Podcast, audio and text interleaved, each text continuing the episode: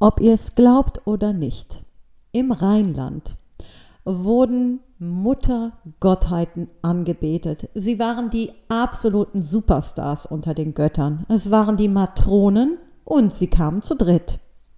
Freut euch auf eine kleine Sonderfolge über die göttlichen Matronen.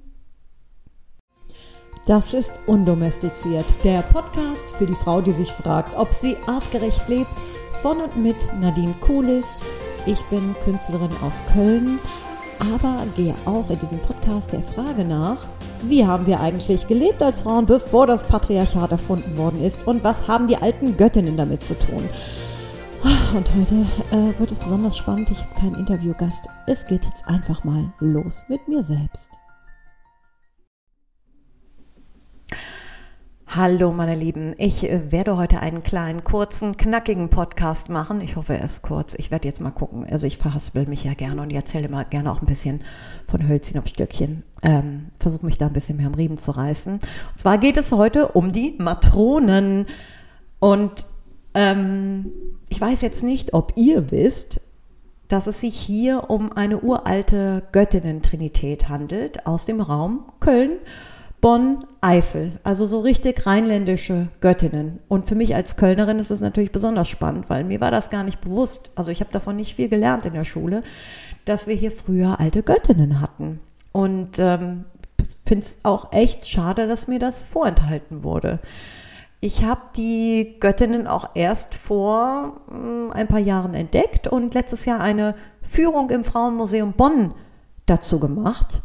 Und ähm, bin dann ein paar Tage später sogar durch die Stadt gelaufen in Köln und siehe da, mitten in der Innenstadt, in so einem Schaufenster, stehen drei Matronen drin. Also so ein, ähm, so ein, ein Weihestein, in, auf dem drei Matronen sitzen und thronen und ruhen. Und ich denke nur so, boah, es kann doch nicht wahr sein, dass wir hier so an, einfach an denen vorbeilaufen und keiner nimmt die mehr wahr. Denn ich meine, das waren Gottheiten die einmal angebetet wurden. Und jetzt läuft man so an ihnen vorbei mit äh, dicken Tüten äh, in der Hand von A nach B rennend. Und ähm, ich denke mir manchmal, irgendwie komisch. Und ich merke auch immer wieder in Gesprächen, insbesondere mit Männern, oder ich bekomme auch viel Kritik äh, von, von Männern, die dann äh, sich den Podcast angehört haben. Übrigens finde ich super, dass ihr das hört, ähm, denn eine Patriarchatskritik ist keine Kritik an, an Männern und ähm, im Gegenteil, ich äh, denke immer, in einem nicht patriarchalen System hätten es Männer auch echt sehr viel einfacher. Wir hätten es alle einfacher, aber es wäre halt keiner, der einen großen Profit machen würde und deswegen ist es halt echt noch ein, kostet es sehr viel Fantasie, sich da mal ein anderes Konzept vorzustellen. Aber ähm, ja, und da höre ich halt oft, ey Nadine, du kannst doch nicht im Ernst behaupten, die ersten Götter waren Göttinnen und was soll, denn da, was soll ich denn davon ab, ableiten? Äh, die ersten Götter waren Göttinnen und dann hat man gemerkt, äh, ist ein Fehler drin im System und jetzt machen wir Götter da draus. Ne? Ähm und ich finde, bei den Matronen kann man eigentlich, und das, darauf komme ich gleich, ganz gut sehen, welche Prinzipien dort angebetet wurden. Denn die Matronen erscheinen in einer Trinität. Ähm, und das hat auch einen Grund. Und ich möchte jetzt einfach nochmal vorab, so eingangsmäßig, kurz darauf hinweisen, dass dieses Bedürfnis, das uralte Bedürfnis des Menschen, etwas Weibliches anzubeten, das ist überall präsent.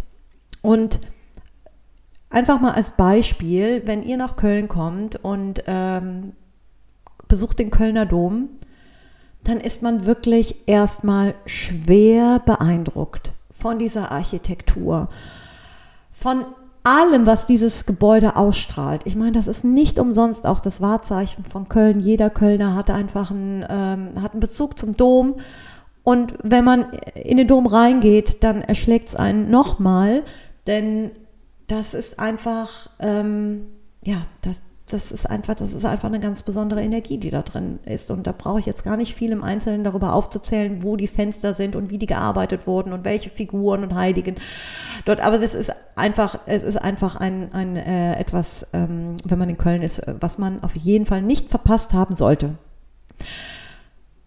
Man wird sich aber wundern, oder auch nicht. Vielleicht fällt es auch keinem auf, aber ich möchte jetzt einfach mal darauf aufmerksam machen, dass es die Menschen, die den Kölner Dom besuchen, um dort zu beten, in eine besondere Ecke zieht. Und zwar knubbeln sich die Menschen alle so äh, nach vorne links in das Schiffchen hinein und Dort kann man eine Kerze aufstellen und da ist in einem kleinen Kabinett, in einer Vitrine, ist eine klitzekleine Madonna. Es ist so groß wie ein Püppchen. Ja? Und die hat so ein Mäntelchen an und das Mäntelchen ist besetzt mit verschiedenen Steinen und Ornamenten. Ähm, nichts, was besonders auffällig und erhaben ist und auch nichts, was einen in seiner ganzen architektonischen Gewalt irgendwo Ehrfurcht einflößen lassen könnte. Es ist einfach, irgendwas ist da, was uns, ja, was Liebe ausstrahlt. Und die Menschen, die beten möchten oder für etwas beten, die gehen zu ihr. Ja, das mal nur so als kleine Geschichte am Rande ich könnte mir auch vorstellen, dass wenn dieses Püppchen irgendwo mal in ein paar tausend Jahren in Vergessenheit gerät, dass die auch in einem Museum landet und da keiner mehr, ähm, da keiner mehr äh, groß stehen bleibt oder da auf die Idee kommt, ein Kerzchen anzuzünden oder ein Blümchen hinzulegen. Aber in diesem Raum kann sie ihre Wirkung entfalten und sie wird natürlich genährt durch die Menschen, die sich ihr widmen und durch die Gebete, die dort gesprochen werden. Und das ist es. Ich möchte da einfach noch mal ganz kurz drauf hinweisen, denn dieses ähm, göttliche Prinzip ist ein mütterlich, es ist ein mütterliches Prinzip. Und ich sage das jetzt auch nicht so, weil ich jetzt sagen will, ja, Mütter sind besser als Väter. Und da muss ich jetzt auch noch mal ganz kurz einwerfen, es ist so, wenn meine Eltern kommen, ich habe wirklich viel mit meinen Eltern zu tun, weil ich habe zwei kleine Kinder und ohne meine Eltern war ich, wäre ich völlig aufgeschmissen. Ja, also wir haben wirklich viel miteinander zu tun. Aber wenn meine Mutter kommt, fliegen hier die Fetzen. Ja, also das ist jetzt nicht so, dass die mich die ganze Zeit in den Arm nimmt und sagt, oh, so gesegnet seist du und bist meine tolle Tochter und alles, was du machst, ist super und ich äh, nähere dich und äh, schütze dich. Und, nee, es ist eher so, dass ich, wenn ich ein Problem habe, zu meinem Vater gehe. Also es geht hier nicht darum, dass ich verallgemeinern möchte und sage, die Mütter sind es, die Mütter äh, sind der Zentrum der Nabel der Welt. Es geht um ein mütterliches Prinzip, denn wir Menschen, jeder, der hier auf dieser Welt ist, hatte irgendwann einmal diese Urerfahrung gemacht, zumindest für ein paar Monate lang, in einem ähm, Raum zu sein, in dem es warm war, in dem man genährt war, in dem man gehalten wurde, wo man getragen wurde, wo man die Stimme von demjenigen gehört hat, der ähm, de deine Mutter ist. Und das ist eigentlich unsere aller, allererste Urerfahrung und die gilt für jeden Menschen. Also wir haben, ich meine, wird vielleicht jetzt dran gearbeitet an künstlichen Gebärmüttern und so, ja, aber das ist jetzt erstmal unsere Urerfahrung, die für jeden Mensch gilt. Und wenn man von dieser Muttergottheit spricht, spricht man von diesem Gefühl von einem Zurückkehren und Religion was sich ja auch von Religare ableitet. Da gibt es vielleicht auch wieder Gegenmeinungen zu, aber es ist zurückkommen zu diesem Ursprung, zu diesem Gefühl, zu diesem Urgefühl. So, schöne Abhandlung, zehn Minuten lang. Kommen wir jetzt nochmal zu den Matronen. Ach, ich würde ja gerne nochmal weiter was erzählen. Ne? Also jetzt, aber ähm, ich, ich bin jetzt schon ja, zehn Minuten dran. Und diese Matronen, ja, also ich habe nämlich dann auch in, in, ähm, äh, im römisch-germanischen äh, Museum eine Führung dazu gemacht und dann hat die, ähm, diejenige, die uns die, diese Führung gegeben hat, auch nochmal betont, dass 700, über 700 Weihesteine, dieser, äh, dieser Kult, man darf ja da nicht Religion sagen, dieser Kult um die Matronen war so populär, Also ihr könnt euch vorstellen, ganz Köln war gepflastert mit Matronenweihesteine. Und auf den Matronen saßen halt drei Frauen. Eine junge, eine äh, mütterliche, ja, ähm, und eine alte. Und sie stellen schon eine matrilineare Linie dar, eine von Großmutter, Mutter und Tochter. Und sie verkörpern damit ein zyklisches Prinzip. Und das ist auch ein, eine Kernaussage von dem, was uns diese alten Muttergöttheiten mitgeben möchten. Und zwar ist das diese Aussage, dass alles im Leben zyklisch ist. Die Matronen tragen ja auch die ähm, ähm, Amulette, an dem ein, ein Mondstein äh, angehangen ist, dieser abnehmende oder zunehmende Mond.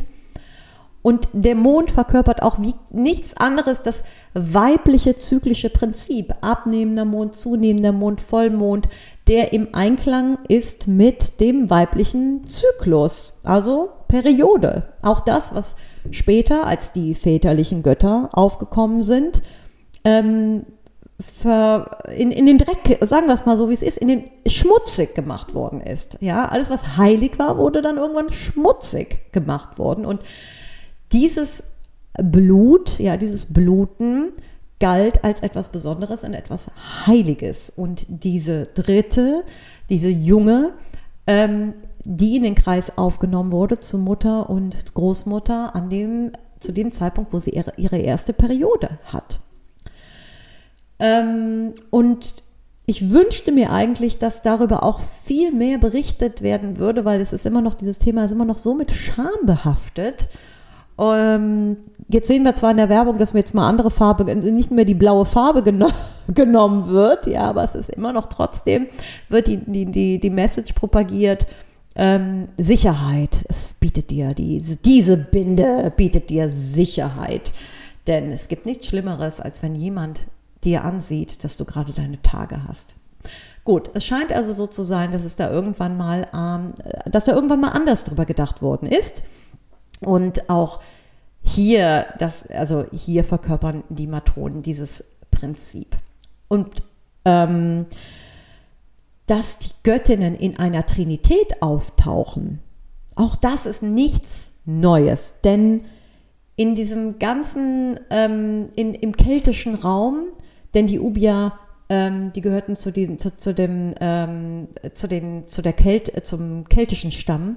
Also die Ubier waren die, ähm, Matro also die Matronengöttinnen haben die Kleidung der Ubier an, also waren die Göttinnen der, der Ubier und die Ubier waren das germanische Volk, was hier angesiedelt war, bevor die Römer gekommen sind und die Colonia Ara Agrippinensis, oh, siehst du, ich, ich, ich äh, verspreche mich da auch jedes Mal, jedenfalls die Kölsche Kolonie gegründet haben und ähm, natürlich auch ihre eigenen Götter mitgebracht haben.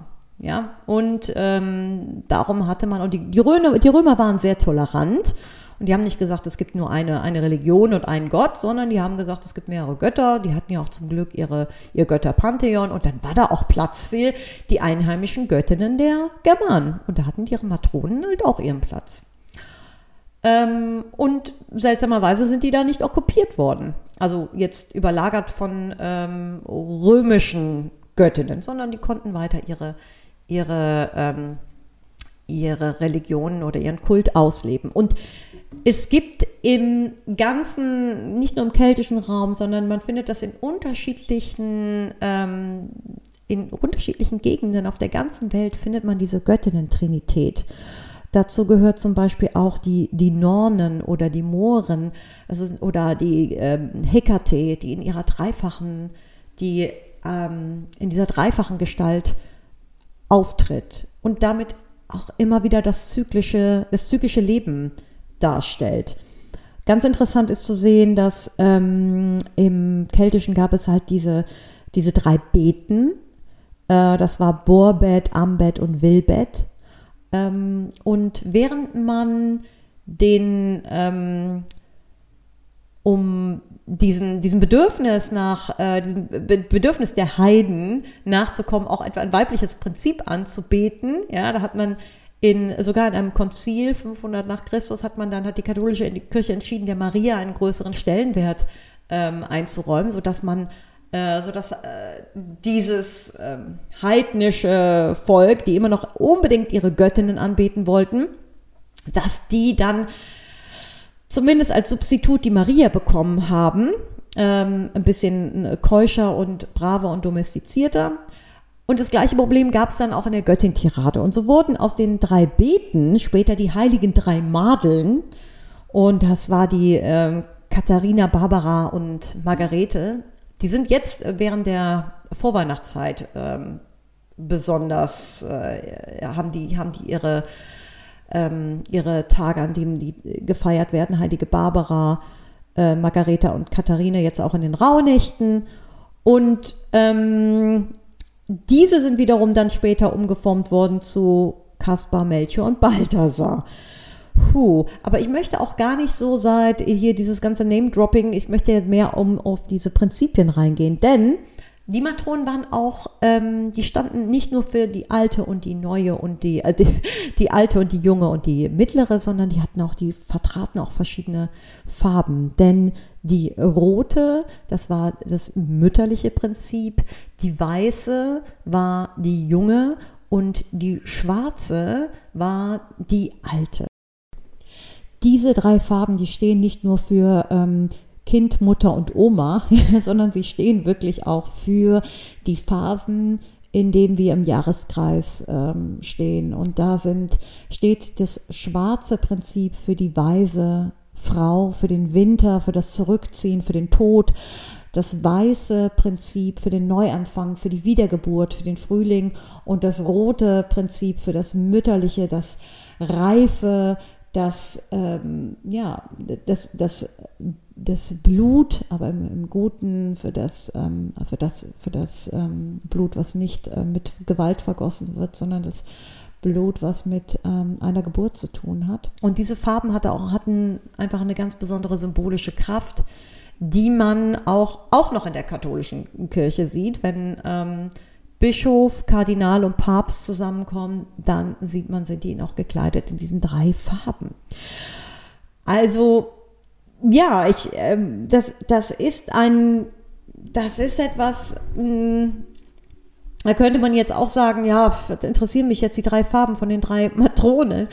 Aber es zeigt uns schon, dass ähm, wir nun, wir sind ja nun mal in einer, wir leben ja nun mal in einer Welt, wo es wirklich darum geht, immer mehr und immer schneller und immer haben. Es ist eher linear ausgerichtet.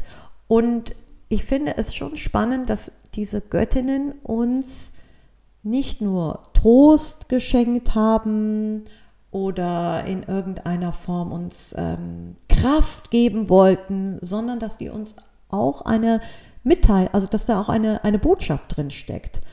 Und zwar, dass, ähm, dass es aus, dass aus Tod wieder Leben entsteht und dass das Einzige, was wirklich wahre Unsterblichkeit kann nur entstehen aus der Geburt heraus und aus dieser Geburt wieder eine Geburt. Also da ist ja auch diese matrilineare Linie dargestellt. Und Sie stellt dar, dass aus der Tochter kommt die Tochter und kommt die Tochter und kommt die Tochter. Und man kann diese matrilineare Linie, die kann man zurückführen. Das kann man leider bei den Männern nicht. Aber bei der Mutter weißt du, oder bei, du, du weißt als Frau, dass du eine Mutter hast und die hatte eine Mutter und die hatte eine Mutter und die hatte eine Mutter und die hatte eine Mutter. Und ähm, aus der sie geboren wurde.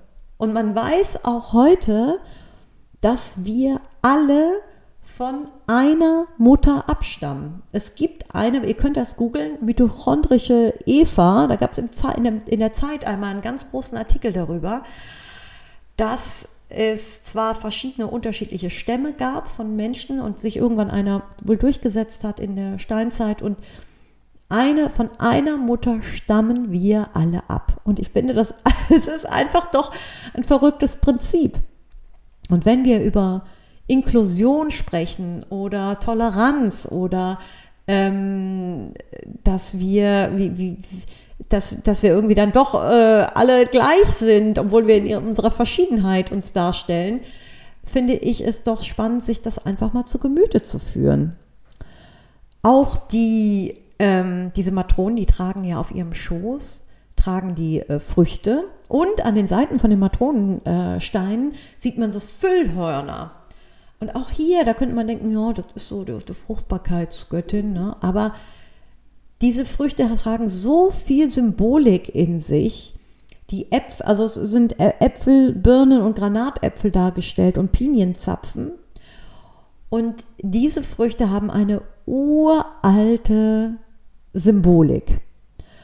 Der Granatapfel ähm, ist seit jeher eigentlich das Symbol für die alte Göttin. Wenn er zerbricht oder wenn man ihn so aufbricht, dann, dann blutet er regelrecht und er ist damit das absolute Symbol für Fruchtbarkeit und Geburt. Und der Apfel steht also ich meine, der Apfel hat eine, eine besondere Rolle, insbesondere in der Bibel, aber er steht für das weibliche Geschlecht. Die Birne ist ein Symbol für die Gebärmutter. Und der Pinienzapfen, der oft auch dargestellt werden wird, ist das Symbol für das ewige Leben. Also ewiges Leben durch Geburt und Erneuerung. Und ähm, ja, ich denke, ich würde mir wünschen, dass ähm, wir diese Prinzipien, dass uns diese Prinzipien einfach nochmal stärker zu Gemüte geführt werden in Zeiten, wo, ähm, wo es um Umweltschutz geht oder wo ähm, wir Ressourcen ausbeuten und ähm, es ja und wir eigentlich an so einem Punkt sind, zu gucken, was, was können wir eigentlich, was brauchen wir wirklich und wie kann alles wieder in eine Balance kommen. Ähm, und dafür steht auch diese Triade. Denn diese drei Matronen stehen auch symbolisch für Sonne, Erde und Mond. Und die Junge, also die Weiße, steht symbolisch für die Erde. Und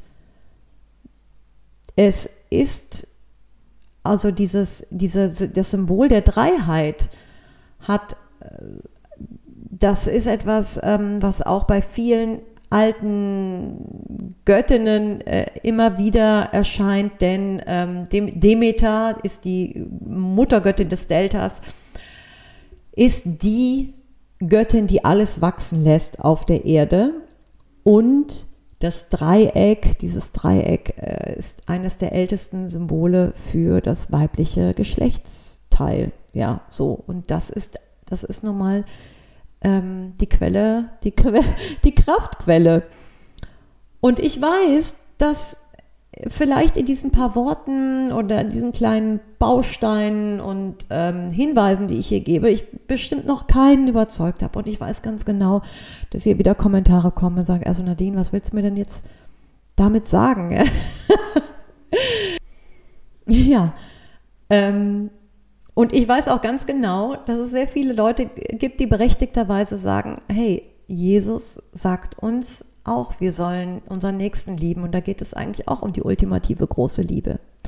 Nur das Gefühl, wenn ich mich in meiner größten Not an jemanden, äh, an, an jemanden wende, der gerade vom Kreuz äh, genommen worden ist oder noch am Kreuz hängt, das ist nochmal was ganz anderes als die weibliche Person, die diesen Schutzmantel trägt und die mir irgendwie schon symbolisch zu verstehen geht, gibt, es wird alles gut.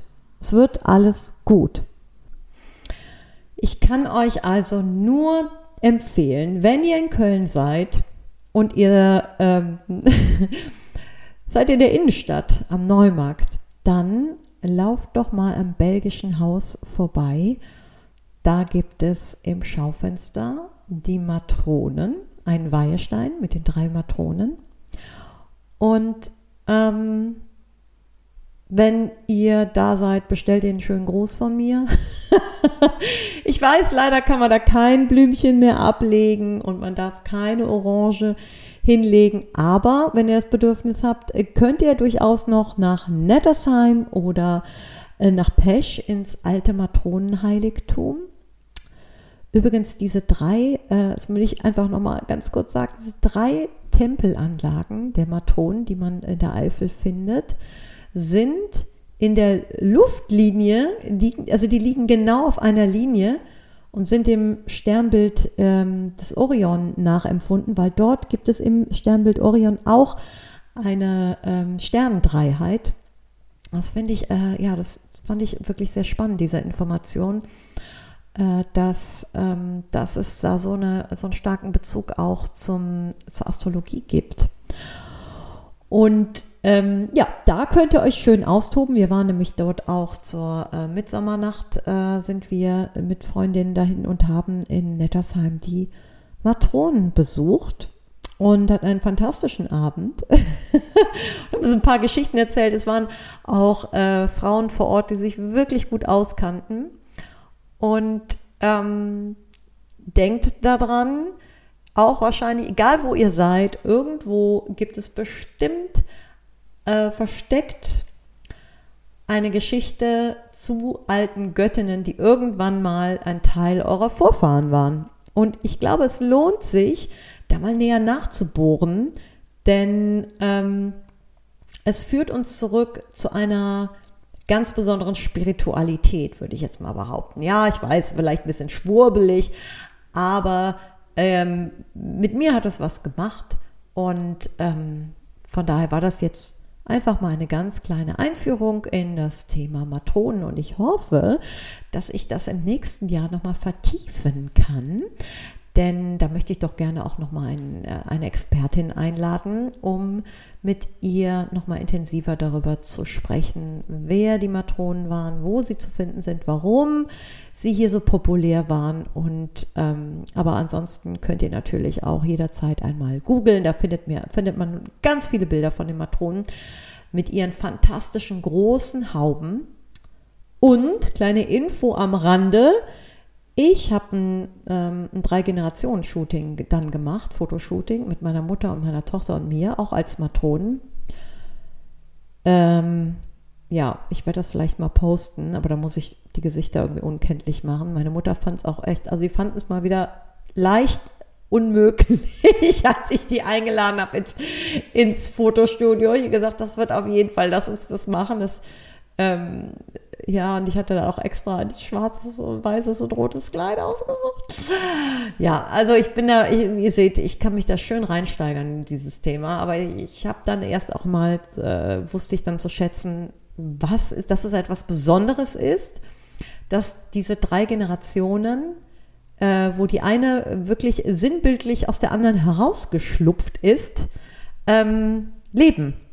Ja, und das ist auch diese Trinität sich dadurch ähm, äh, besonders rechtfertigt, weil es gibt eher die Chance, dass man ähm, Oma, Mutter und Enkel zusammen hat, natürlich viel größer ist als Uroma, Oma und äh, Mutter und Enkel. Also eine Vierer-Kombi wird man seltener finden. Also die drei, das ist schon etwas ganz Besonderes. Und ich muss auch sagen, dass der Bezug zu der Oma auch nochmal ein ganz anderer ist und vielleicht ähm, nochmal abschließend zu sagen, als ich da am Anfang von diesem mütterlichen, göttlichen, mütterlichen Prinzip gesprochen habe, ist es auch eine Art großmütterliches Prinzip, ja, das nicht nur dieses Gefühl von getragen, gehalten, genährt, akzeptiert zu werden, sondern auch ähm, jemanden als jemanden zu haben, der über einen wacht, der einen wirklich liebt und auch eine Weisheit in sich trägt,